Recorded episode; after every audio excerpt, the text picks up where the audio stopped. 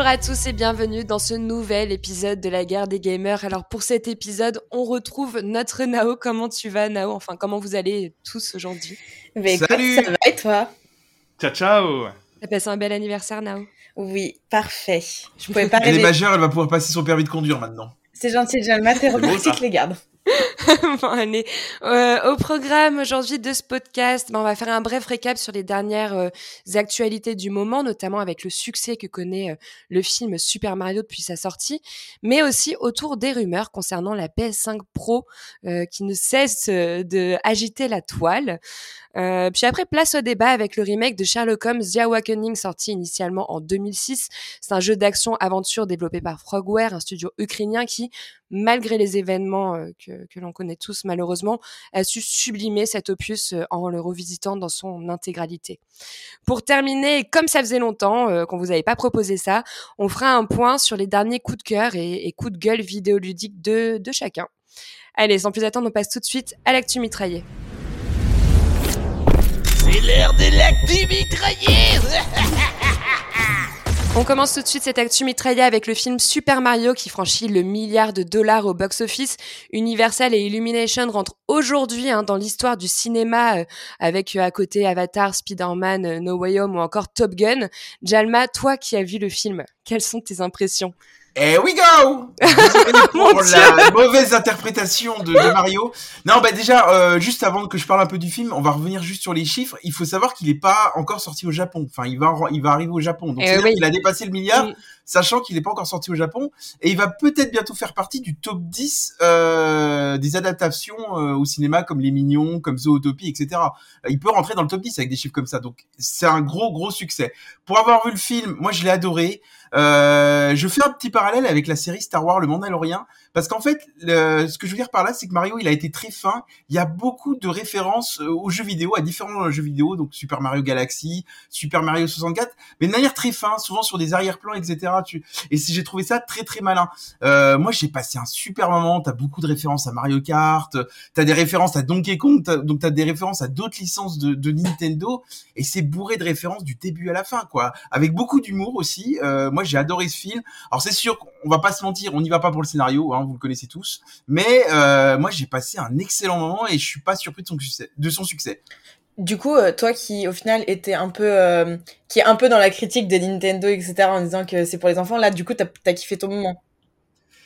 Bah en fait ils ont été très malins parce qu'ils font beaucoup de références euh, aux anciennes générations de des Super Mario. Il y a beaucoup de références justement à la ce que je disais juste avant, à Super Mario euh, Nintendo 64 avec le palais de Peach, etc. Euh, donc même ceux qui ont découvert Mario petit comme moi, euh, ça nous parle en fait, ça parle vraiment à toutes les générations. Et moi je trouve qu'ils ont été très très forts sur ça parce que vraiment même les musiques qui sont entraînantes, qui font rappel à beaucoup de jeux aussi Super Mario, moi j'ai trouvé ça génial. Il y a rien à dire sur ce film. Hein la meilleure adaptation de, jeux vidéo au cinéma actuellement. French, je te vois euh, pincer les lèvres.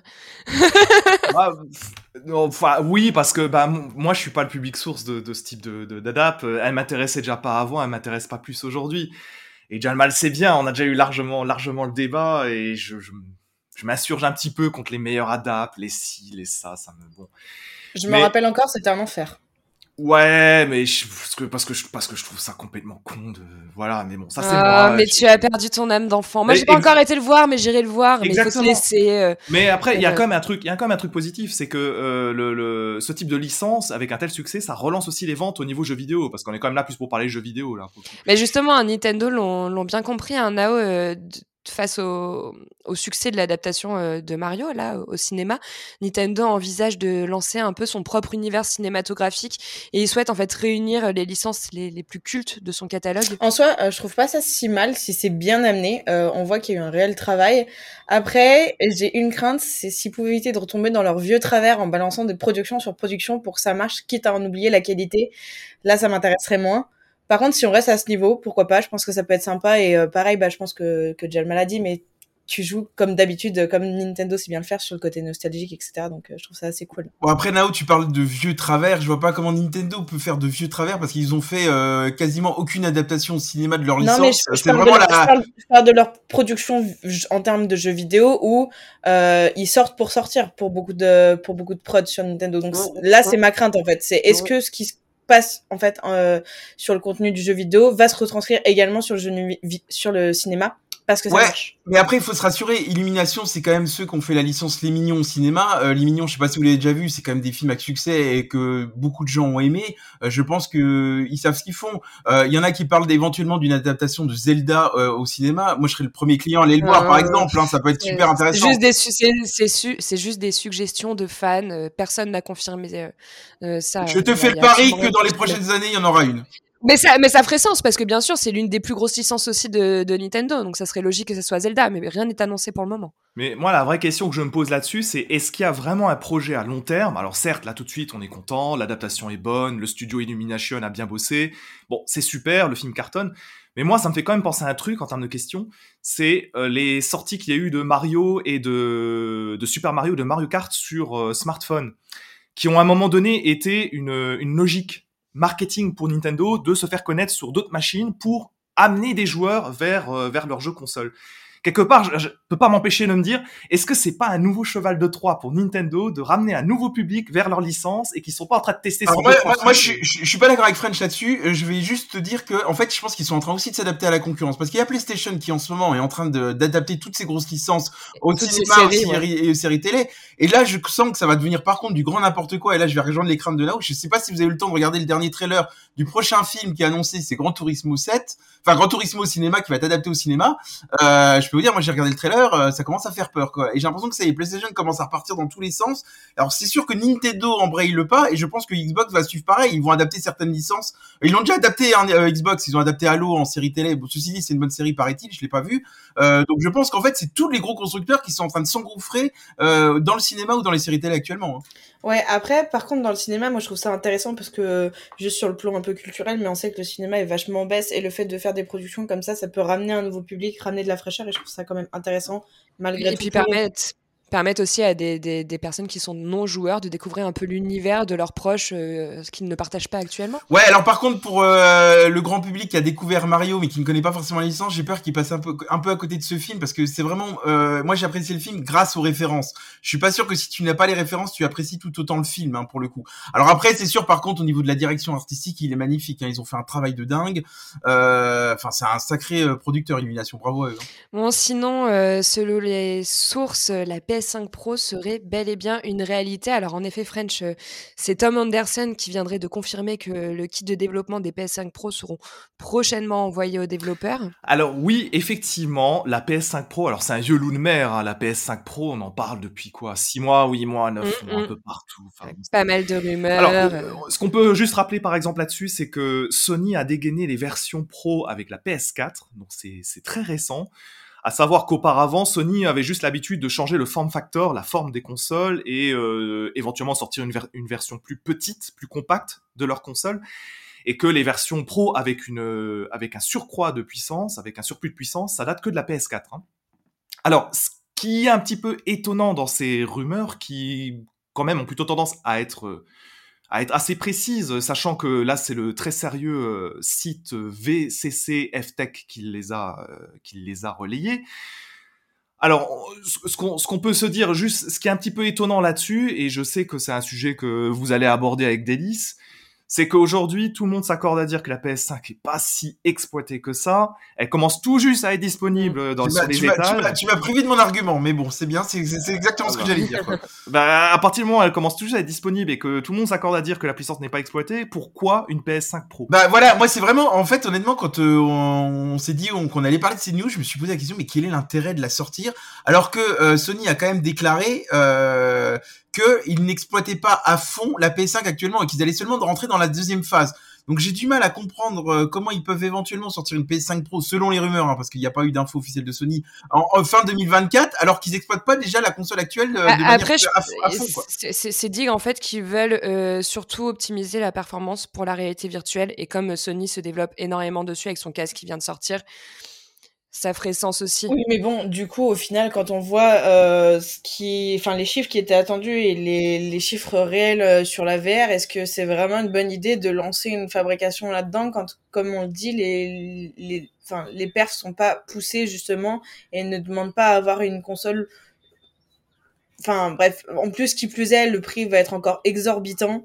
Enfin, je, je vois pas l'intérêt à titre perso, je. Il y aura quelques composants, bien sûr, qui vont être changés. Et moi, ce que j'aimerais surtout, à la limite, s'ils font ça, c'est qu'ils augmentent un espace de stockage. Parce que quand tu vois le stockage de Star Wars Jedi sur 4, la place qu'il prend. Ouais, plus, de 130 gigas, on va le rappeler. Par contre, non, il y a, par contre, dans les rumeurs, euh, je sais pas si vous l'avez vu, mais c'est lié à la PS5, il y aurait potentiellement peut-être une PS5 Slim qui sortirait au mois de septembre 2023. Attendons les confirmations. Là, ce qui serait intéressant. Ouais, mais ce qui serait intéressant, justement, ce qui serait intéressant pour les joueurs, parce que là, le prix c'est moins cher, donc du coup, on aurait une console plus abordable. Donc là, ça pourrait être intéressant pour le coup. La PS5 Slim est plus intéressant pour le grand public, je trouve. Sur la Pro, il y aurait également une déclinaison de la DualSense. Hein. Euh, apparemment, il y a un nom de code qui est Hunt pour cette DualSense, mais il y aurait des sticks amovibles. Euh, en fait, ça permettrait juste une meilleure prise en main. Je pense que c'est ce qu'en fait ils vont chercher avec la Pro. En fait, c'est des meilleures capacités, une meilleure prise en main, une amélioration globale de ce qu'elle est aujourd'hui dans ce cas-là, c'est pour certains types de jeux, mais qui ne, enfin, pour certains types de jeux qui réclament certaines perfs, notamment, je pense à tout ce qui va être e-sport, etc. Mais sinon, je ne vois pas d'intérêt autre euh, d'exploiter ça. T'en as quand même un en vérité, parce que c'était le même à peu près dans le cas de la PS4. C'est-à-dire qu'aujourd'hui, en 4K native, il y a quand même très peu de jeux, enfin très peu, beaucoup de jeux qui n'atteignent pas le 60 images par seconde, qui est le saint graal des joueurs, comme on, on le voit sur les réseaux sociaux toujours.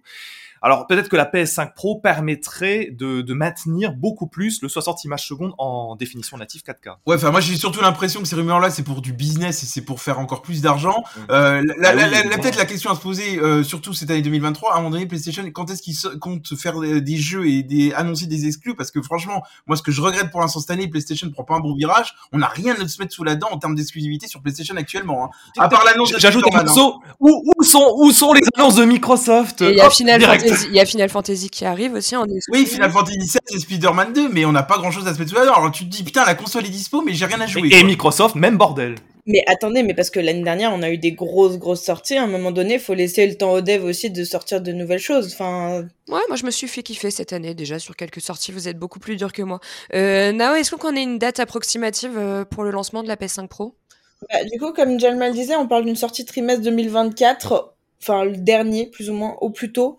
Euh, il y a encore le temps de de se faire euh, encore plein de plein de petits leaks et de choses comme ça euh, pour avoir plus de réponses. Mais je pense que si jamais ça venait être le cas, on aurait davantage d'informations dans les semaines et mois à venir s'il s'avère solide. par contre, je donne une dernière info importante. Par contre, elle va être euh, normalement peut-être en fin d'année, voire début d'année 2024, envoyée à des développeurs et notamment les studios Sony pour qu'ils se fassent la main dessus pour développer leur jeu. Par contre, ça c'est euh, ça c'est important de leur dire. oui. Alors on a dit la vente au public. Là, je parle de l'envoi au studio. Non, non, c'est Tom Anderson qui a parlé de l'envoi au studio justement, et c'est de là où cette rumeur a été relancée et confirmée. Tu vois, ça m'a tellement hype que en fait j'ai lu tout en diagonale, on est d'accord. bon, allez, c'est pas grave, merci pour cette actu mitraillée, on passe tout de suite au clash, dis-moi.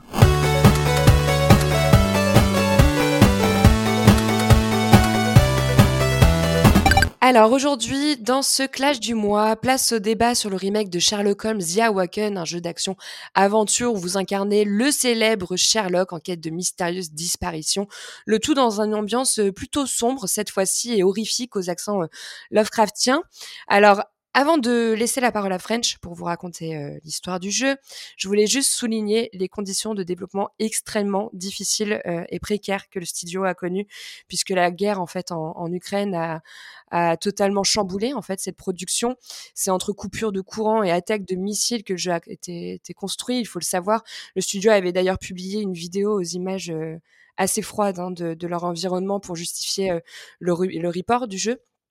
Euh, la finalité, on tient à le dire avant de commencer ce débat, c'est qu'aujourd'hui, il s'agit d'un titre qui est vraiment complet, qui est propre, qui est quasiment sans bug.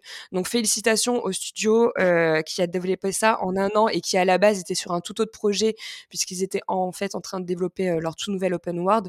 Et surtout, euh, et bien notre cœur à tous est avec vous. Donc voilà, on tenait à vous rappeler ces conditions. Maintenant euh, que le message est passé, French, tu peux prendre la parole. Effectivement, c'est vrai que ça nous fait très très plaisir que, que, le jeu ait été livré dans ces conditions très particulières que tu as citées. euh, alors, qu'est-ce qu'on peut dire sur Sherlock Holmes? Bon, vous avez tous déjà lu Sherlock Holmes, hein, les auditeurs pareil. Hein. Sherlock Holmes, bah, qui dit Sherlock Holmes dit Watson. hein. Sherlock Holmes et Watson, ce sont un peu les bros, c'est un peu comme les bros de la GG, quoi. Mario et Luigi, quoi. Jalma et moi. Non, et dans cet épisode, c'est un peu comme Sam Gadji et Frodon Sake, tu vois, vraiment. C'était- Par contre, par contre, si vous pouvez éviter des fausses rumeurs, je ne pense pas qu'on soit bro. euh, on est de moins en moins d'accord sur les jeux actuellement. Donc bon, je préfère établir la vérité. bon, allez, continue. Oh, ça dépend. Ça dépend, ça dépend. Ah Non, dans The Awakened, donc dans The Awakened, qui est un Sherlock Holmes assez particulier, puisque euh, je sais que c'est cher à Jalma, c'est la suite de Chapter 1, qui était le précédent Sherlock en monde ouvert. Mais The Awakened, le Sherlock dont on parle aujourd'hui, il s'apprécie de manière indépendante. C'est-à-dire que si vous ne connaissez, vous n'avez lu qu'un seul roman de Sherlock Holmes, joué qu'un seul jeu Sherlock Holmes par le passé, bah vous, vous allez pouvoir apprécier celui-ci. Voilà, alors, une fois que ça c'est dit, on va aussi vous préciser que Sherlock et John Watson, du coup, ils vont enquêter sur une série de meurtres euh, sordides Hmm. à base de disparitions qui ont lieu, en- allez, on va quand même le dire, en Europe, aux États-Unis, il y a un petit peu de voyage dans l'air. Oui, on voyage pas mal dans ce Sherlock, c'est assez Il y agréable. a un petit côté Indiana Jones, moi j'ai trouvé euh, dans certains passages. hein, mais Oui, oui, oui, oui, je suis d'accord. C'est ouais, je vois très bien pourquoi tu dis ça. Effectivement, Oui. il y a ce petit côté-là, ce petit côté aventureux là. Notamment avec Ouais. les voyages, etc. Voilà, oui. Ouais, vraiment. Exactement, exactement. Alors, l'enquête que de, de ce Sherlock Holmes, elle va vous mener sur les traces d'un d'un culte qui vénère une sorte de dieu ancien. Alors, les amateurs de Lovecraft auront déjà un peu compris qu'on va aller sur les plates-bandes du super écrivain de, de l'invisible et de ses peurs euh, enfouies, euh, enfouies qu'on ressent tous. Mais du coup, alors, cette mythologie, je trouve qu'elle est super intéressante et elle est agréable parce qu'elle rajoute un peu de, de- de force au récit.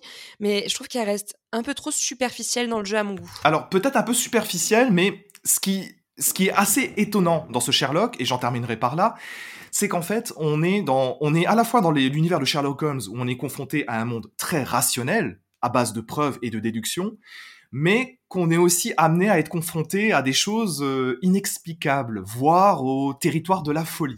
Alors, ce qui, est, quand même, je pense, important de rappeler, c'est vrai que le scénario est super intéressant. Moi, j'ai trouvé quand même que le jeu a un peu de mal à démarrer. Je trouve qu'on est vraiment emporté dans cette histoire euh, de démons anciens, etc., et de la folie de Sherlock Holmes, vraiment à partir du chapitre 3. C'est-à-dire que moi, j'ai trouvé le chapitre 2 un petit peu fouillis, notamment dans, comme c'est un peu plus ouvert, euh, on a tendance un peu à se perdre.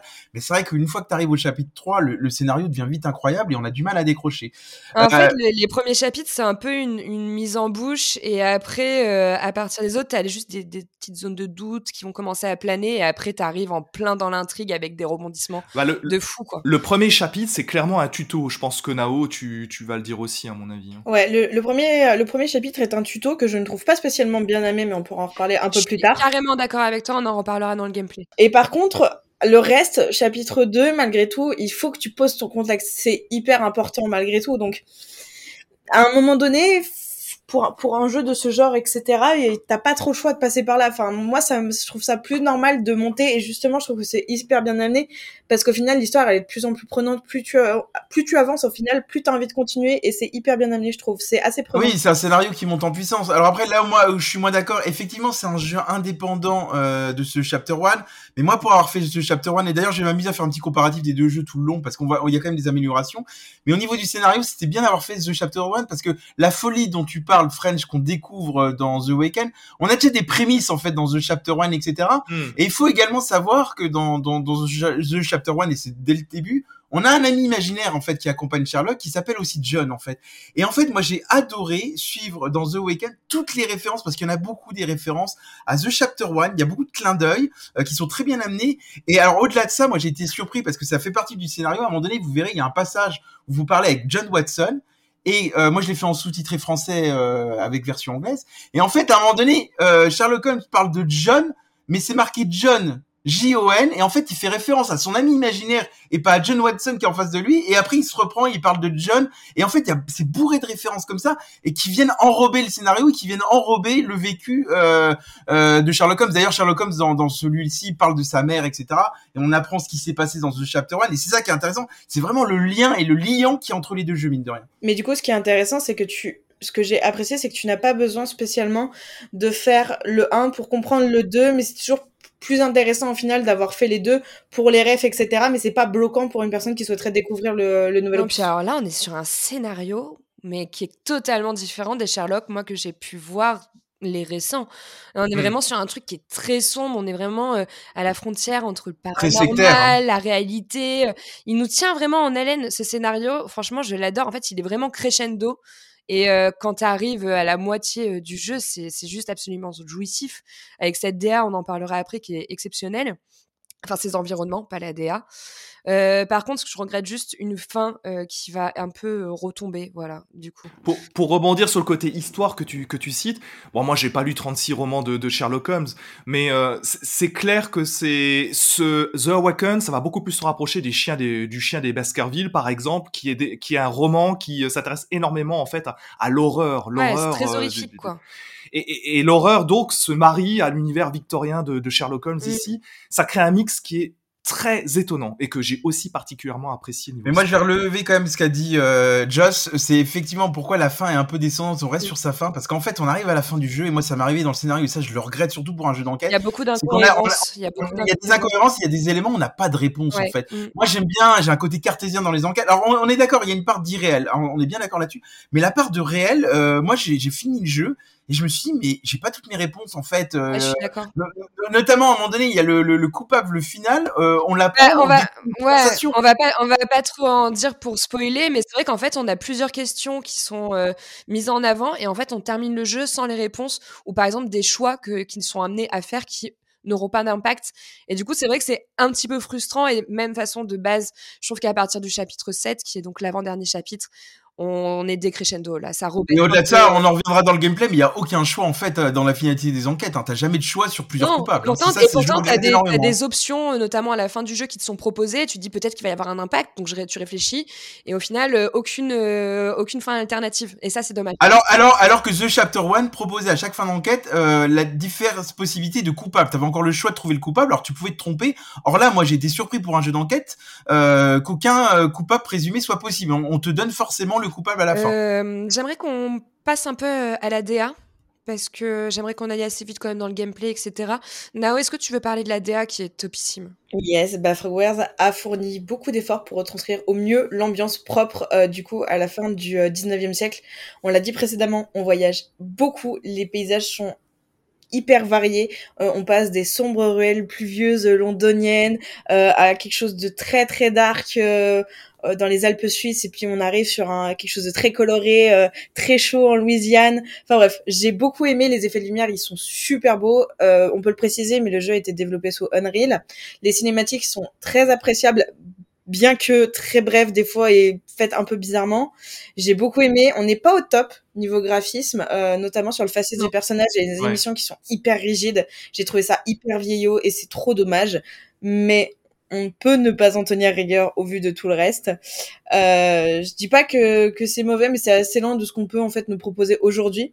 Ceci dit, comme je disais, les environnements sont très beaux, immersifs, les doublages sont excellents. Euh, ça, c'est quelque chose qu'il faut souligner. L'anglais, il est incroyable. Et quand tu changes euh, de, de destination, tu changes, tu entends les accents en fait qui changent. Par exemple, quand tu passes en C'est Amérique, vrai que c'est bien travaillé ça, les accents. Ouais, ouais, c'est très très bien fait. Et bande sonore, même si c'est pas ce qui est le plus flagrant, était aussi très. Ouais, alors moi pour rebondir sur ce que dit Nao, euh, pour avoir fait The Chapter One et celui-là, il y a quand même euh, une avancée graphique, c'est-à-dire qu'il y a vraiment une amélioration. Je le trouve plus joli que The Chapter One, donc déjà on voit qu'il y a eu du boulot du studio.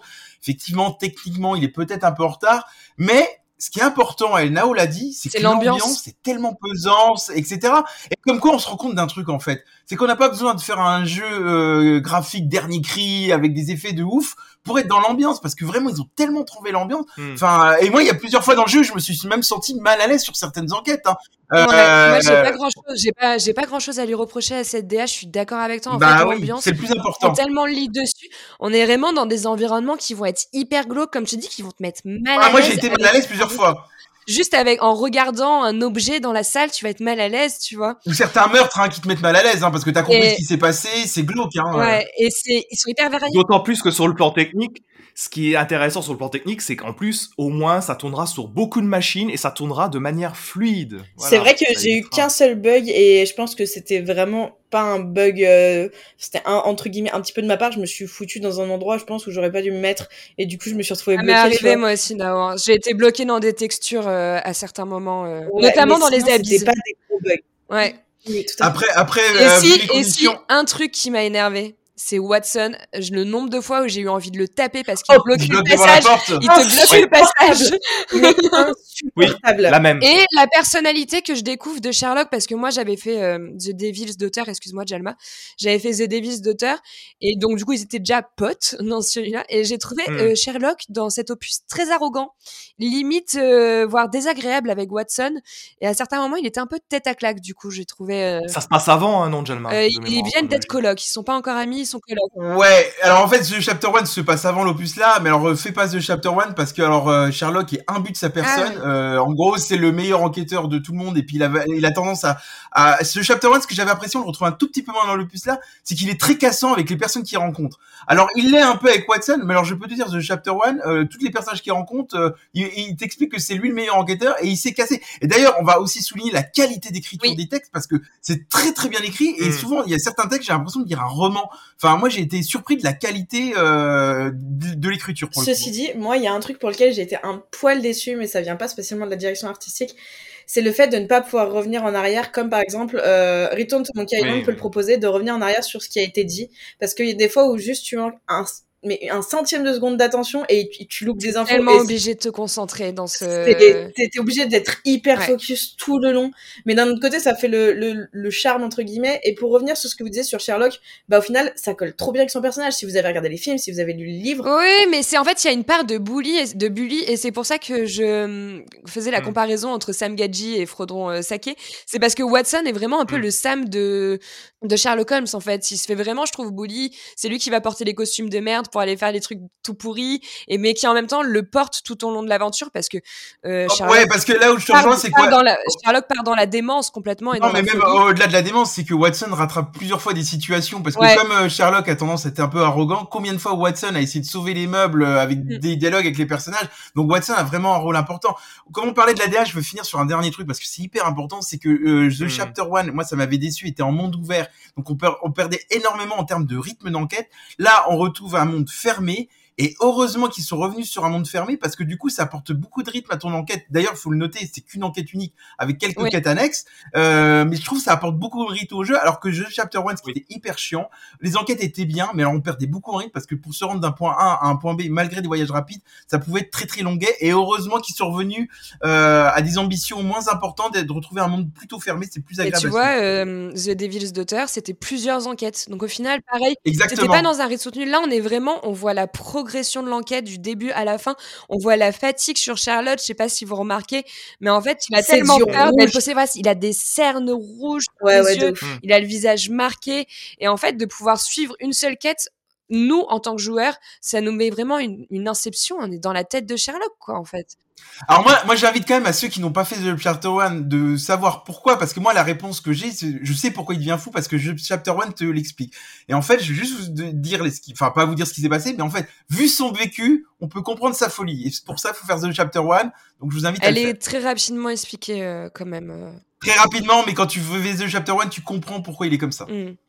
Euh, tiens, Jalma, t'as la parole. Est-ce que tu veux nous parler un peu du gameplay bien complexe de Sherlock, mais quand même connu parce qu'il a pas, il pas tellement différent. Il y a quelques ajouts, mais ça reste le même gameplay que tous les Sherlock. Oui, alors après c'est vraiment un jeu d'enquête, c'est-à-dire qu'en fait vous allez devoir euh, trouver des indices, euh, vous allez faire des autopsies sur des corps, vous allez aussi euh, poser des questions à des personnages. D'ailleurs des fois vous allez aussi avoir des confrontations avec les personnages. Moi j'avais découvert ça sur Chapter 1. Euh, je trouve ça bien où en gros on va poser des questions puis il faut apporter la bonne preuve à la bonne question euh, pour les faire parler. Je trouve ça euh, super intéressant. Alors comme c'est un peu facile, j'ai pas eu d'échec. Je sais pas ce qui se passe en cas d'échec si le personnage te parle vraiment ou pas. Je sais pas si vous avez eu des moi, échecs dans les moi, j'ai eu, confrontations. moi, j'ai eu un échec sur la, sur la dernière partie.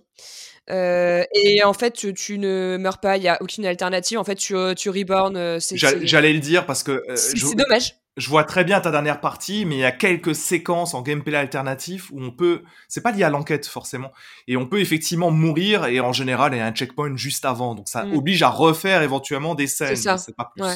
Bah, en fait, on laisse la place à la réflexion, mais avec des choix qui sont complètement illusoires 99% du temps.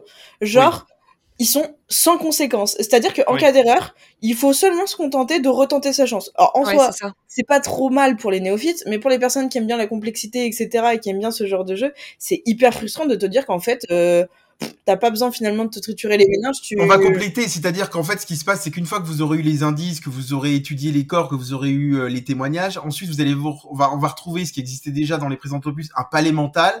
Et le palais mental, en fait, tu auras une question euh, de ton enquête, ou plusieurs questions de ton enquête, et tu vas devoir recouper les bons indices, les bons témoignages au bon endroit euh, pour avoir une réponse. Le seul problème, c'est que je trouve que le palais mental là est plus intuitif qu'il n'était sur jeu Chapter 1. Parce que t'as des codes Mais, couleurs. mais là où j'ai, il y a des codes couleurs, Il est alors simple. il est simple. hein. Franchement, il est simple. C'est que t'as pas fait d'effort. Alors, il hein. est pas bien expliqué, mais alors, tu sais pourquoi? C'est parce qu'on parlait du tutoriel tout à l'heure, Nao, Oui, et il aurait mérité d'être un petit peu mieux abouti peut-être dans la première partie. Parce que c'est vrai qu'il y a quand même des ajouts euh, de gameplay sur ce Sherlock Holmes là. Même moi qui connaissais un peu la mécanique de gameplay de Sherlock, Hmm. bah, j'ai mis un peu de temps à m'adapter dessus. Tu Hmm. dois afficher des preuves pour pouvoir parler avec certaines personnes, tu vois, par exemple. Donc ça, faut vraiment réfléchir à cette mécanique-là. Et pareil, il y a un truc qui est hyper mal exploité, c'est le traitement des archives. Il est pas fluide du tout. En fait, il faut penser à regarder une petite icône qui peut potentiellement Hmm. apparaître dans ton menu pour pouvoir avoir. euh, Ouais, alors je la- vais, alors je vais t'ex- je t'explique ça. Je vais t'expliquer. Moi, j'ai la cause de ça. Le truc qui m'a. En fait, des fois, c'est Oui. juste que tu peux tourner des heures avant d'y penser Ouais. et te dire juste. euh, D'accord, alors ça m'est arrivé, je suis d'accord, c'est mal expliqué, je te rejoins complètement, mais tu sais pourquoi ils l'ont fait directement du menu? Parce que sur The Chapter 1, il y avait ce problème d'archive, il y avait cette histoire d'archive, mais tu sais ce qu'il fallait faire? Fallait te rendre dans le monde ouvert, à la- à l'archive en question, il y avait trois archives différentes. Donc c'est-à-dire qu'il y avait ce même euh, mécanique de jeu, sauf qu'il fallait te rendre à l'archive. C'était hyper chiant, et en fait ils ont voulu simplifier les choses, mais en voulant, en voulant trop simplifier, bah des fois tu fais des raccourcis, et effectivement il faut penser à te rendre dans ton menu et à ah, juste lancer l'archive. pas, elle C'est est pas spécialement logique. C'est pas intuitif. Mais par contre, moi justement, ce que je retrouve au palais mental, ce que je reproche au palais mental, justement, moi je trouve trop simpliciste. Oui. Je suis pas du tout d'accord avec Nao. Il est trop simple. Et en fait, ce qui était bien dans J'ai pas dit qu'il était trop simple, j'ai dit qu'il était très mal expliqué et, qu'il était pas compréhensible. et, et, et, souvenez-vous, le palais mental des autres opus, en fait, c'est là où, en fonction des choix que tu faisais et que tu pouvais éventuellement te tromper, t'avais différents coupables, en fait, qui s'affichaient. Et le palais mental, là, ne propose plus là. En fait, t'as tout le temps le même choix. En fait, tu peux jamais te tromper dans le palais mental et t'es sûr de trouver le coupable. Et moi, j'ai Ouais. trouvé ça dommage parce que le but d'un jeu d'enquête, c'est aussi de réfléchir. Et je trouve que le jeu euh, t'oriente trop, en fait. Et en plus, souvent, tu devines avant le palais mental ce qui s'est vraiment passé dans En l'enquête. fait, il y a deux écoles par rapport à ce que tu dis, Jalma, et je te rejoins totalement. Les deux écoles sont les suivantes. Est-ce que on envisage Sherlock Holmes comme un simple jeu d'enquête des déductions avec la possibilité de se planter? C'était le cas des précédents. À Chapter 1, je ne l'ai pas fait, hein, mais c'est le cas des deux précédents. C'était le cas de Chapter 1 aussi. Crime, ok. Crime and Punishment, Devil's Daughter, c'était le cas. Et effectivement, on peut se tromper et l'aventure continue. Sauf que chaque chapitre était architecturé autour d'une nouvelle enquête, donc il n'y avait pas une incidence. Oui, le fait que ce soit linéaire, là, c'est différent. The Awaken, c'est très différent, autre école, c'est-à-dire que chaque enquête de chaque chapitre est liée à l'histoire globale.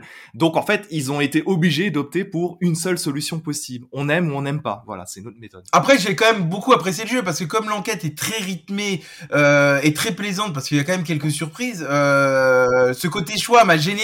Une fois, en fait, ça m'a gêné une Ouais. fois le jeu fini. Je me Mm. suis dit, mais merde, en fait, finalement, on n'a pas eu de choix. Mais c'est vrai que t'es tellement pris Ouais, par c'est l'enquête. sur la conclusion finale où, où tu aurais aimé avoir euh, bah, tes choix qui ont un impact et peut-être des fins alternatives. C'est vrai. On aurait apprécié des fins alternatives et puis euh, on l'a dit tout à l'heure, on va pas y revenir, mais des réponses à certains points points noirs. euh, voilà. Moi, je suis désolé, il y a eu des meurtres qui n'ont pas été Mm. résolus. Finalement, on n'a jamais vraiment su le coupable. Le coupable final qui arrive comme ça au chapitre 7 Mm. sur un plateau d'argent, tu sais pas d'où ça sort. Et en plus, j'en parle aussi. J'ai trouvé ça un peu dommage qu'il y a beaucoup de quêtes annexes dans The Chapter 1, là on en trouve très peu. Et la quête annexe du chapitre 7, en fait, j'ai pas compris son intérêt. Et, et- et Elle elle, elle fait ni inutile. avancer l'histoire principale, ni l'histoire annexe. Mais- J'ai pas compris l'intérêt de la faire. en Ouais, fait. non, mais a- attends, alors là, quand même, c'est un mauvais procès, je trouve, parce que les quêtes annexes, les, les fameuses missions annexes, elles sont quand même. Enfin, elles sont quand même très aléatoires. Moi, je, je crois que j'ai employé, quand on préparait cette émission, le, le, le move de fait divers. Bah, c'est ça, c'est du fait divers au niveau du Londres ou au niveau de la période en, en question. C'est pas plus. Ça n'alimente pas l'histoire principale.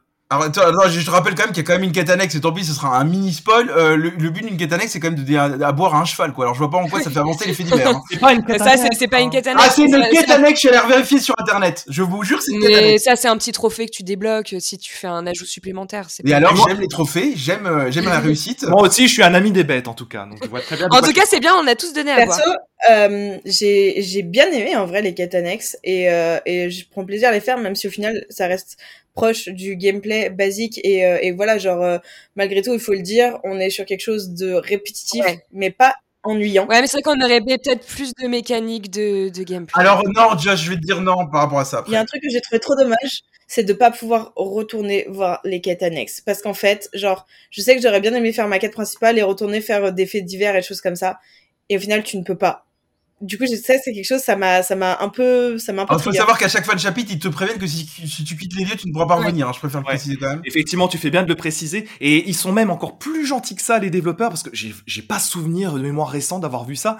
Même en cours de chapitre, ils, ils, te mettent un panneau quand ils te, quand tu vas franchir un, un point de non-retour, en mmh. fait. Donc, oui, vraiment, oui, oui, vrai, tu n'es jamais frustré. Alors, il me semble que tu peux limiter, tu as plusieurs options euh, d'accessibilité. Toi, il me semble, Jalma, t'avais joué en, bien sûr, hardcore. Alors, moi, euh, non, mais, et du coup, mais du coup, t'as beaucoup moins euh, de. en, fait, l'intérêt quand t'es en mode hardcore, on avait juste laissé l'interaction possible avec les objets pour pas trop se compliquer la vie, mais tu pouvais mm. les mettre en surbrillance, etc. En fait, ça t'oblige à un tout petit peu plus fouiller. Moi, je dis aussi, le jeu, je l'ai fini en 11 heures, 12 heures à peu près comme ça les gens ont la, la, la, la, durée de vie. Après, je reviens juste sur ce que tu as dit sur les mécaniques de gameplay. Ils avaient tenté des choses sur The Chapter 1, tout ce qu'il fallait pas faire. Ils avaient mis des phases de combat dans The Chapter 1. Ah. Moi, j'ai eu peur qu'ils le remettent là, mais c'était l'horreur. C'est-à-dire qu'elle n'était pas jouissive. T'avais en fait 10 ennemis qui t'arrivaient dessus, avec Sherlock Holmes qui était soit avec son fusil à pompe, soit son pistolet, des, femmes, des phases de gameplay mais complètement cassées qui n'avaient aucune utilité ni dans l'enquête et qui en plus te sortaient de l'immersion du jeu. Et je pense qu'ils l'ont retiré et en fait ils sont revenus avec ce jeu à ce qu'ils avaient fait avant et à l'essentiel. Et regardez, le chapitre il y a une phase de QTE que moi j'ai détesté et heureusement qu'il n'y en a pas eu d'autres. Heureusement finalement qu'ils ont liquidé l'enquête et qu'ils sont pas trop. Elle est euh, dommage, elle est dommage. C'est pour ça que je dis que c'est dégressif parce qu'en fait on est tellement sur une. D'un côté t'as raison, on n'a pas besoin d'autres ajouts parce que l'enquête en elle-même et les énigmes elles sont cool, elles sont très accessibles, mais elles sont vraiment cool. Euh, tu es vraiment obligé de chercher, de réfléchir, faut être vraiment hyper minutieux dans ton exploration. Que du coup tu tu te fais pas chier, quoi. T'avances tout du long euh, sans jamais rechuter. Mais quand t'arrives à ce chapitre 8, justement, ils ont voulu mettre une variante. Et c'est dommage parce que t'es dans des séquences épiques et cette phase de gameplay, elle vient juste tout casser, quoi. Alors, moi, j'ai envie d'aller jusqu'au bout de la logique parce que vous parlez du chapitre 8. Ouais, ok, d'accord, je vous rejoins.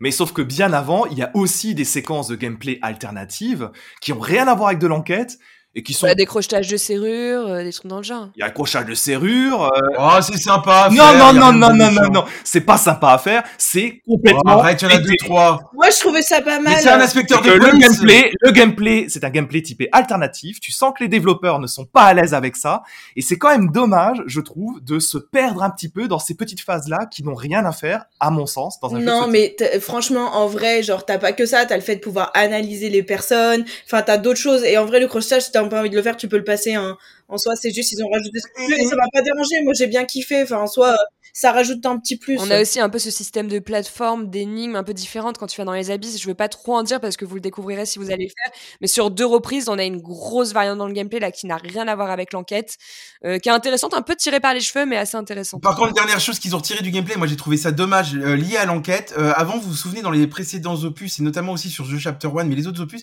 il y avait un système de chimie, c'est-à-dire qu'en gros, vous pouviez retrouver des indices et il y avait un laboratoire et vous deviez faire des, enfin voilà, des, des bonnes, des bonnes additions, etc. Et, The Chapter One, ils avaient mis ça aussi, et j'avais adoré moi ce côté-là. Et là, ils l'ont complètement retiré. Et ça, c'est dommage. mais, parce que, mais parce qu'on est, là, on est, on n'est pas du tout à Baker Street, quoi. On passe pas notre aventure à Londres. Euh, on est euh, en constant, en constant mouvement. On est toujours dans des nouveaux environnements. Et du coup, je pense qu'on n'a pas. C'est pareil dans, dans euh, des villes d'auteurs. Tes archives, c'est chez toi. En fait, tu vas lire dans ta bibliothèque, etc. Tout ça, on l'a plus. Là, c'est vraiment concentré sur ton menu des tâches et sur ton enquête. Ouais, mais c'est un peu dommage. J'espère que pour le, le, chapitre 2 qui va arriver, parce que je pense qu'il est en développement, il y a déjà des rumeurs dessus. ils vont rajouter ces petites phases de gameplay de chimique et tout. Moi, j'avais adoré. Il faut pas non plus trop simplifier le gameplay. Ils ont retiré les trucs chiants, mais il faudrait rajouter des trucs qui marchaient bien. Euh, on passe au convaincu, pas convaincu. Enfin, recommande, recommande pas. Nao, est-ce que tu veux commencer? Allez, why not? Et bah perso, j'ai beaucoup apprécié ce moment sur Sherlock. Belle découverte pour mon peur qui me donne envie de découvrir Chapter 1 du coup. Histoire bien amenée et prenante, plutôt bonne immersion comme je disais, gameplay assez cool malgré le peu d'innovation. Au final, ça fonctionne parfaitement. Et surtout, rappelons-le, avec de telles conditions de développement, c'est un pari qui est entièrement réussi. Et en un an. Et en un an. Et toi, Jess? Euh, Moi, je connaissais pas du tout euh, l'opus qui était sorti en 2006, donc c'était vraiment une découverte et j'ai adoré absolument adoré euh, l'histoire. L'univers est bien sombre, il y a les passages macabres, les personnages pleins de folie qu'on rencontre, les environnements surtout qui ne cessent en fait de, de, de te réveiller en fait euh, un nouvel intérêt au cours de ton aventure. À chaque chapitre, ça c'est vraiment hyper bien renouvelé. Du coup, on se lasse pas du tout. Et même les dialogues, on les disait, sont, sont plutôt bons. C'est entre pointe d'humour et dialogue complètement morbide. Euh, alors il y a quelques incohérences euh, scénaristiques comme on le disait euh, Jalma tout à mmh. l'heure. Ça, je trouve que c'est très dommage parce que ça vient casser le rythme sur la fin de ton aventure. Mais euh, sinon, dans l'ensemble, je trouve que c'est un jeu qui est beaucoup plus mature. Euh, enfin, moins enfantin en fait que les récents opus que j'avais pu faire euh, comme Devil Daughter. C'est mon seul euh, jeu que je peux comparer vu que j'ai fait que celui-là. Euh, et je terminerai tout simplement en, dire, en disant que, que toutes les bonnes aventures finalement commencent ou terminent dans un phare. Vous comprenez Joliment. elle, est, elle, est, elle, est, devenue philosophe, c'est incroyable. Hein, Jalma, toi? Bah moi je commence à m'inquiéter parce que vous savez que euh, j'avais déjà dit dans le précédent podcast que j'étais pas fan des remakes. Ça fait quand même deux podcasts qu'on fait d'affilée sur du remake et deux, deux jeux que j'ai appréciés c'est des remakes pour le coup. Donc je commence fortement à m'inquiéter. Non bah t'as tout résumé donc je vais pas revenir là-dessus. Euh, Sherlock Holmes, vous voulez pas, euh, vous voulez passer une belle aventure, vous aimez les jeux d'enquête, allez-y. Euh, c'est ce qui se fait de mieux en ce moment. Sur ah ouais ouais ouais. ouais. French? Ouais, bah c'est, je vais, je vais suivre, euh, je vais aller dans le rang, hein, comme on dit. Non, c'est le vrai bon jeu, c'est le vrai très bon jeu. C'est un excellent boulot de Frogwares, les développeurs. Pour moi, je dirais que c'est une sorte d'aboutissement de la formule, de la, de la, formule que je résumerais comme euh, euh investigation, dédu, euh, déduction. Voilà, ça marche plutôt bien. L'horreur, ça s'imprègne très très bien de l'univers Sherlock Holmes. Ou Sherlock Holmes s'imprègne de l'horreur, ça marche dans les deux sens. Hein, c'est vraiment bien foutu. Pour moi, je trouve même que c'est assez idéal pour les nouveaux venus parce que c'est suffisamment directif au niveau de son histoire, tout en laissant suffisamment de liberté dans des maps qui sont quand même très grandes. Voilà. Alors, le seul petit bémol que je mettrai, et je vais me mettre dans les pas de, de Jalma, c'est que moi, le gameplay, je l'ai trouvé aussi parfois assez limité. J'aimerais bien qu'on rajoute quelques options. Tu parlais euh, de l'alchimie, par exemple. Pourquoi pas la faire La faire Moi, ça me paraît pas mal. Et j'ai aussi retrouvé beaucoup de sensations que j'avais euh, sur Crimes and Punishments. C'était le Sherlock Holmes qui était déjà basé sur ce gameplay-là. Il date de 2014. Alors moi, quelque part, j'aimerais bien qu'il dépoussière un peu cette façon de procéder dans l'enquête pour les prochains. Mais enfin, on verra bien. Euh, bon, en tout cas, pour un prix de 40 euros et une durée euh, d'environ, je pense qu'on a tous mis à une dizaine, douzaine d'heures, The Awakened est une valeur sûre avec une histoire et un rythme qui est maîtrisé à l'ambiance sombre et mystérieuse qui vraiment lui réussissent parfaitement. Vous l'avez compris, en fait, euh, je pense que pour nous tous, ce Sherlock, c'est clairement un titre qui mérite votre attention. Donc euh, n'hésitez pas à le télécharger. Le prix est relativement accessible. Ce sera une super enquête, une superbe découverte. Et comme toujours, n'hésitez pas à nous faire vos retours en commentaire. On adore les lire. Euh, bon, c'est terminé pour le clash du mois. On passe tout de suite au calimètre du pixel. Oh, tu peux faire tourner, s'il te plaît? Pas de soucis, man. Tuesday night. Alors, dans ce calumet du pixel, je voulais qu'on fasse un peu un point sur les derniers coups de cœur, euh, coups de gueule de chacun. Je, je pense que vous en avez tous euh, quelques-uns, surtout Jalma. Toi, je suis sûr que tu as un coup de gueule. Est-ce que tu as quelque chose à nous dire? Ah, On commence par moi d'entrée de jeu, ouais. Alors, je suis désolé de faire un peu une redite, mais ça va être un peu le coup de gueule que j'ai fait la dernière fois. Euh, on a fait une polémique sur le dernier podcast, je suis obligé d'y revenir. C'est l'optimisation de Star Wars Jedi Survivor. Je suis obligé d'en parler. Je suis désolé. Je veux pas massacrer le jeu parce que je l'ai pas encore lancé. mais ça a été... Ça, ça, ça, mériterait un débat entre toi et moi, hein, parce que j'ai bien avancé dans le jeu et ça m'énerve les gens qui le critiquent. Je comprends, je comprends, surtout la version PC, mais il faut arrêter. C'est pas parce qu'il y a une lanterne qui vrille dans le jeu que le jeu est. Ouais, alors attends, attends, attends, attends. Moi, je vais m'expliquer. Je l'ai acheté sur PC pour le coup. Euh, je vais rappeler juste la config. C'est une RTX 3080 Ti avec un i7. Euh, je sais plus exactement. Bon, bref, c'est un bon processeur. Euh, les dix premières minutes de jeu, moi, j'avais des lags dans les cinématiques, j'avais des lags dans les combats, etc. Et quand je regardais les arrière-plans, ce qui s'est passé, c'est que j'ai joué 20 minutes, je l'ai, j'ai demandé le remboursement sur Steam et je l'ai pris sur PS5 pour, voilà. Je commence à en avoir marre euh, de ces jeux et c'est pas le premier cette année, ça commence à faire beaucoup. On va quand même citer Wolong qui a été euh, codé par le cul euh, sur sur PC, The Last of Us qui a été codé par le cul sur PC. En ce moment, les joueurs PC prennent cher, quoi. Il va peut-être falloir à un moment donné que les développeurs, alors je comprends que ça soit difficile à développer, mais à un moment donné, c'est soit vous retardez la sortie PC, quitte à ce que ça sorte sur console en amont, tant pis, hein, on s'y fera nous les joueurs PC. Mais là, c'est pas possible. En 2023, on retombe dans les travers des, des autres années, quoi. Ça devient vraiment, vraiment pas de compliqué. type de hein. comparaison. Moi, sur PS5, euh, c'est ok. T'as vraiment genre euh, une seconde 25 qui va saturer lors d'une cinématique, mais c'est vraiment pas grand chose en fait comparé à la, à la grandeur du jeu. Euh, par contre, sur PC, il paraît que c'est là où il y a le plus de problèmes et c'est vrai que c'est pas normal. C'est euh, dommage parce que je n'ai pas de console next-gen, donc je vais jouer sur PC. il y a les patchs qui commencent. Il y a un patch qui est sorti euh, le, euh, deux- le 1er mai le 2 mai. C'est-à-dire que les développeurs, ils ont passé un bon week-end, on va le souligner. tu as peut-être morflé. Moi, ouais, non, mais moi, je, moi, je me rejoins pas mal jamais là-dessus parce que eff- effectivement, s'il y a des patchs qui sont sortis en l'espace de quelques jours, c'est pas que ils se sont aperçus là. Oh, ma Non, ils le savaient, ils le le savait, ils il le le savaient il y avait des un semaines. port de 6 semaines hein, d'ailleurs. Hein, donc, euh, oui, il le savait depuis des semaines et c'est pour ça que ça peut être ré- résolu relativement vite. Je dis relativement vite parce que j'y joue sur PC depuis le deuxième gros patch du 1er mai. Le jeu reste très gourmand, hein. il reste très très gourmand, mais cette fois-ci, ça semble correct. Ceci dit, Nao, j'ai une petite pensée pour toi, à mon avis, ça va être un petit peu. Ah, dernière chose, par contre, on va dire quand même qu'ils ont eu l'honnêteté EA euh, d'envoyer aux, aux testeurs de professionnels d'envoyer le jeu quand même, à, de lever l'embargo 48 heures avant la sortie du jeu. Donc, euh, si on lisait bien la presse, on avait quand même les informations. C'est vrai que la presse, des fois, a parfois menti, mais la majorité de la presse a dit qu'il y a des problèmes d'optimisation. Ce qu'ils avaient fait sur The Last of Us, c'est-à-dire qu'ils avaient mis l'embargo après la sortie du jeu, ce qui faisait qu'on était, les joueurs PC n'avaient aucun euh, information en avance du problème d'optimisation. Et ça, je trouve ça dégueulasse. hein. C'est vrai, mais euh, histoire de compléter vite fait, euh, effectivement, les tests PC, les clés ont été reçues plus tôt, sauf que EA a fortement insisté en disant aussi aux testeurs, et beaucoup le reconnaissent aussi, il y aura un patch Day One, ça corrige tout. Il y a eu un patch Day One et il ne corrigeait pas tout. C'est surtout le patch du 1er Non. mai, 2 mai. Ah, surtout, moi, je me suis retrouvée avec un bug bloquant qui, au bout de 8 heures de jeu, m'a obligé de tout recommencer parce que c'était mon week-end de 3 jours. Je voulais absolument jouer. J'ai refait toute l'aventure. Et ça, c'est pas normal. Surtout que c'était vraiment un bug à la con, quoi. Mais tu sais ce que disait Yoda, hein, fais-le ou ne le fais pas, mais il n'y a pas d'essai. Je vous laisserai regarder la référence et dans quel épisode c'était, pour les plus passionnés. Euh, euh, le French, un coup de cœur. Donc moi j'ai pas de coup de cœur par exemple. C'est ouais, sais. Bah non, toi, t'as toujours que des coups de gueule. Vas-y, dis-moi. Ah, j'avais un tout petit coup de cœur, j'en parle. Alors je l'ai pas encore joué, mais euh, il m'intéresse vraiment. Je voudrais mettre un petit jeu en avant du premier studio strasbourgeois, Strayed Lights. yes. Euh, J'en parle vite fait parce que moi Ouais. je l'ai dans ma bibliothèque. Merci à la personne qui m'a offert ce jeu. Et euh, en fait, c'est hyper intéressant dans les phases de gameplay que j'ai vues, c'est qu'ils reprennent des phases de gameplay de Sekiro. C'est un jeu où il y a beaucoup de parades, mais ils ont mis une grosse nouveauté que j'avais vue nulle part ailleurs. C'est-à-dire que tu vas devoir mettre ton personnage dans la bonne couleur pour pouvoir parer les coups que tu vas te prendre. Et ça, j'ai trouvé ça énorme. C'est pas le fait que de parer, c'est-à-dire qu'il y a un système de, de couleurs, en fait. C'est-à-dire que si l'ennemi est bleu, va falloir que tu te mettes en orange ou etc. Et je trouvais ça, et je trouvais que l'idée était géniale. La DA du jeu a l'air somptueuse. Moi, ça m'a fait penser, ça parler après au jeu, au jeu fait, qui était très violet, etc.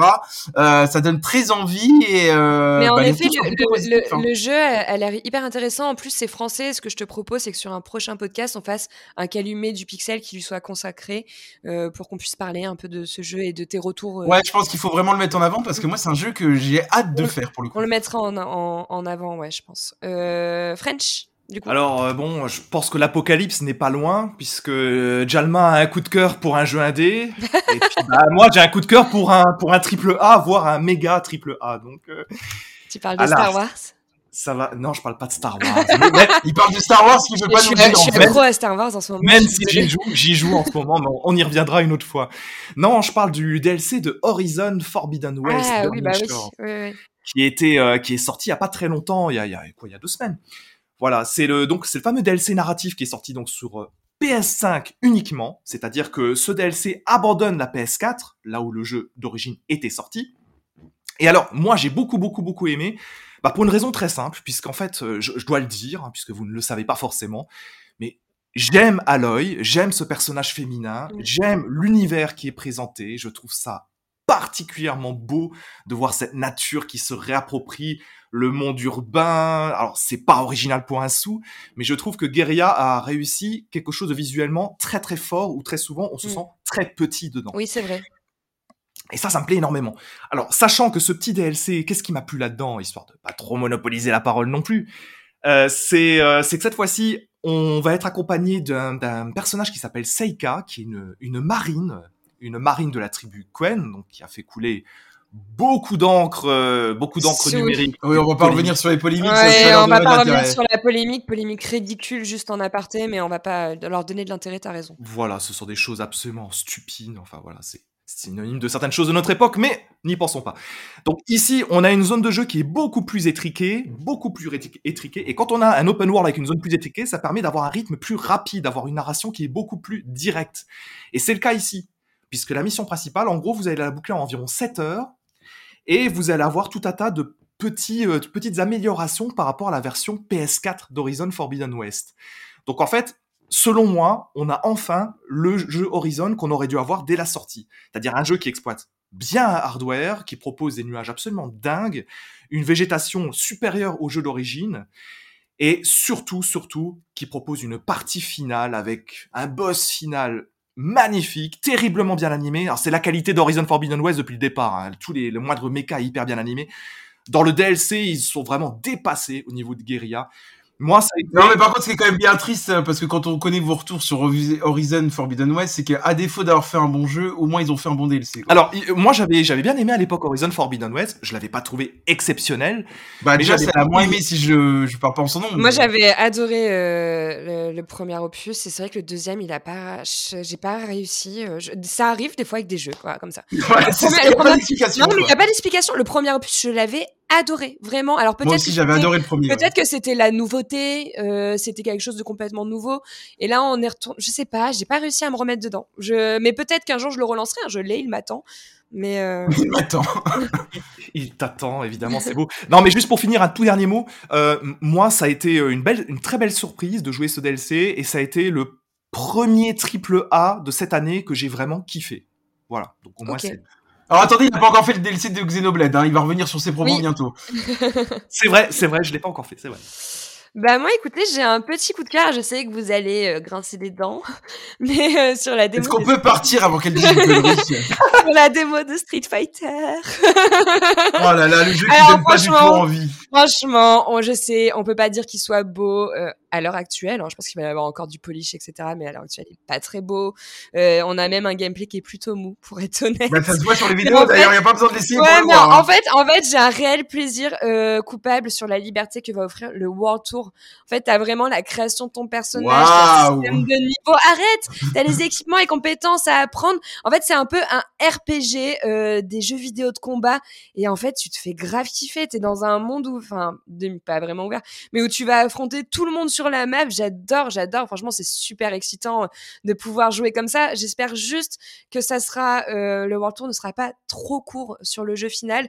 Là, on en a vu vraiment euh, le- la, la démo était vraiment hyper cool, donc on en a pas vu beaucoup, juste assez pour t'exciter et vouloir continuer de puncher tout le monde dans la rue. Mais euh, je suis très curieuse French, de voir. French, pour, pour rigoler quand même, tu compares les, la vidéo de Street Fighter et de Tekken 8, t'as l'impression que Street Fighter sort Super. En fait, en fait, je te. Non, mais je te parle pas. Je te parle pas. En vrai, je te parle pas euh, des graphismes ou du gameplay. Le gameplay, Alors qu'est-ce qu'il y a de bon dans le jeu en fait? Mais en fait, c'est la proposition du World Tour. C'est la, non, mais c'est la proposition du World Tour de pouvoir level up ton perso, le Et c'est un construire. mode histoire, le World Tour, ou pas du tout? J'y ai pas joué. à la En fait, ouais, c'est un peu, c'est un peu un mode d'histoire. En fait, vraiment, tu crées ton perso, t'arrives dans une euh, fight room au début où il va t'apprendre un peu quelques mécaniques de combat, ce qui sert de tutoriel. Et après, t'es lâché euh, dans une première map où là, tu vas rencontrer des gens qui vont t'expliquer que t'as des sensei à rencontrer pour développer tes compétences, euh, que dans la rue, du coup, il faut que tu punches des gens pour améliorer ton niveau. Euh, t'as plein de trucs comme ça. Et du coup, c'est cool parce que t'es vraiment dans une mécanique de RPG pour des jeux de combat. Et ça, c'est la première On fois qu'un jeu de combat tellement bien le jeu. D'ailleurs, si vous êtes euh, chef d'entreprise, vous cherchez une commerciale, on vous propose Joss, elle va vous vendre tous les produits que vous voulez. C'est incroyable, elle m'a convaincu, je pars l'acheter. Alors, non, mais j'ai vu, j'ai vu que tout le monde avait critiqué cette démo. Personnellement, j'ai pas fait euh, la partie fight simplement euh, à deux. J'ai vraiment fait la partie World Tour parce que c'est la seule chose qui m'intéressait dans ce Street Fighter. Et j'ai qu'une hâte, c'est qu'il sorte. Et je vous jure, vous allez me perdre pendant quelques Donc là, c'était ton coup de gueule, alors quel est ton coup de cœur du coup? Non, non, c'était mon coup de cœur. Euh, non, moi, j'ai pas de coup de gueule. J'avais simplement euh, également une petite news que je voulais mettre en avant qui va vous donner le sourire. Euh, on a vu euh, que le développement de Fable se portait plutôt bien. Oui, alors c'est vrai que ça nous donne le sourire parce que c'est la 45e news qu'on a sur Ah, le développement de Fab se porte bien depuis 5 ans. Non, Donc non, vrai que là aujourd'hui, aujourd'hui, aujourd'hui, il rentre dans une nouvelle phase de Tous développement. les Il 6 mois, t'en as une nouvelle. dans le flight testing, ce qui veut dire que le jeu va bientôt être testé pour repérer les bugs et améliorer en fait l'expérience globale du jeu, ce qui veut dire que quand même le développement qui était plutôt euh, muet, euh, donne des nouvelles et montre qu'il se porte bien. Et très sobre, dire- j'adore. Just. Non, ce qui veut dire que Jalma va bientôt m'offrir euh, une Xbox. C'est ce que le c'est jeu. ce que je disais il y a deux minutes. Vous cherchez une commerciale, on vous propose Joss. Alors, on a déjà la commerciale Game Pass, maintenant on a aussi la commerciale pour d'autres jeux. Ah non, non, lance pas là-dessus, s'il te plaît, s'il te plaît. Non, euh, Fab, c'est un jeu que j'attends beaucoup et c'est le seul jeu qui me fera racheter une euh, Et Xbox. Hellblade 2 aussi. Et Hellblade 2, et Hellblade 2, bien sûr que j'attends avec impatience. Nao, t'avais un coup de cœur, un coup de gueule? Oui, j'avais un petit coup de cœur. Bon, vous connaissez mon amour pour les artbooks. Ça fait un moment que je souhaitais en parler, mais c'est vrai qu'on n'avait pas trop eu de, de petits calumets comme ça pour le faire. J'ai reçu le artbook de Hogwarts Legacy et quelle pépite! On en apprend énormément sur les différents environnements, les Poudlard, les environs. J'adore. Pour les amateurs des secrets de conception comme moi, je vous le recommande pour votre bibliothèque car c'est vraiment un petit bijou. Euh, pour rappel, du coup, c'est un, c'est un livre qui est édité par Mana Books. Donc, euh, qui, qui est un, un éditeur euh, qui, dé- qui a un catalogue hyper intéressant autour de tout ce qui est euh, jeux vidéo, etc. Que ce soit de, de l'artbook, comme des guides, comme aussi des romans, par exemple, euh, qui ont sorti euh, Press Reset, etc., qui est un livre que j'ai commencé, dont je vous parlerai peut-être. Euh, donc voilà, c'est tout ce qui tourne autour jeux vidéo, pop culture. Il est au prix de 39,90€ pour 250 pages de découverte sur les backstage du jeu, qui a, selon moi, marqué mon début d'année euh, vidéo. Tu disais sur les commerciaux, Jalma Et non, non, mais attends, d'ailleurs, je vais faire plaisir à Nao, parce qu'on aime bien donner des infos euh, qui viennent de sortir. On a appris qu'Avalanche, donc ceux qui sont derrière. Hogwarts Legacy, On cherchent des développeurs. nouveau, euh, Ils ont annoncé un nouveau AA. On sent le Hogwarts Legacy 2. Ça va faire plaisir à French. Oh Bah, merde moi, ça, moi, ça ne me fait pas plaisir. Vous connaissez déjà mon avis sur la question. Je ne veux pas de Hogwarts plus. Legacy 2, mais euh, quelque chose qui soit additionnel et qui enrichisse le contenu de celui qui est actuel. Je vois pas l'intérêt d'un, d'un, d'un second Hogwarts. Alors, à ce qui paraît, ça pourrait être dans d'autres écoles dont ils font référence dans le jeu. Ça pourrait être hyper intéressant. Pourquoi pas? Oui, mais comme je, je sais pas, à voir. Moi, je préfère que tu vois Warner se lance dans d'autres euh, grosses euh, licences. Genre, moi, je veux bien un Scooby-Doo en jeu. Moi, Ah, je veux, je je euh, juste qu'on nous refasse un bon Lord of the Ring et je serais la plus heureuse. Et ça arrive, il y a Gollum qui arrive euh, fin mai, là. Non, non, on a dit, on a dit de très bonnes licences. On a dit un bon Lord of the Ring. Eh ben, c'est, c'est bien ce que je dis. On va avoir Gollum, Joss, et je pense qu'on va apprécier tous les deux. Et d'ailleurs, on va le, on va le traiter en podcast et on va se faire plaisir. Et je tiens à dire que je ne serai pas là pour Gollum. Tu feras Gollum comme tout le monde parce que tu es mon précieux. Bon allez, ça va trop loin ce calumet du pixel. On va s'arrêter pour ce podcast. Merci à tous pour vos présentations de coup de cœur, coup de gueule. Euh, Nao, tes artbooks, c'est super intéressant. Je pense que peut-être un jour sur Twitch, on vous développera un peu tout ça avec la présentation des, des livres. Oui, Euh, avec grand plaisir. Ouais, en attendant, c'est terminé pour ce podcast euh, horrifique sur Sherlock Holmes, bien glauque et bien morbide. D'ailleurs, d'ailleurs, Joss, euh, dernier truc, euh, on a organisé pour toi, tu vas venir euh, une heure sur Discord par semaine pour signer des autographes parce que les gens te demandent. Euh, donc sachez qu'on a un Discord et maintenant vous aurez une fois par semaine Joss qui viendra signer des autographes. Vous pourrez lui poser des questions, elle viendra vous répondre avec grand Alors, je plaisir. te promets que je serai plus active sur Discord. en attendant, tous ceux qui ne nous ont pas rejoints sur Discord et qui nous écoutent, n'hésitez pas à nous retrouver. C'est super intéressant On d'échanger. vous accueille avec grand plaisir. ouais. Voilà, allez, c'est terminé pour ce podcast et puis euh, bah on se dit à la prochaine. Allez, À bientôt, bien, bien. bye bye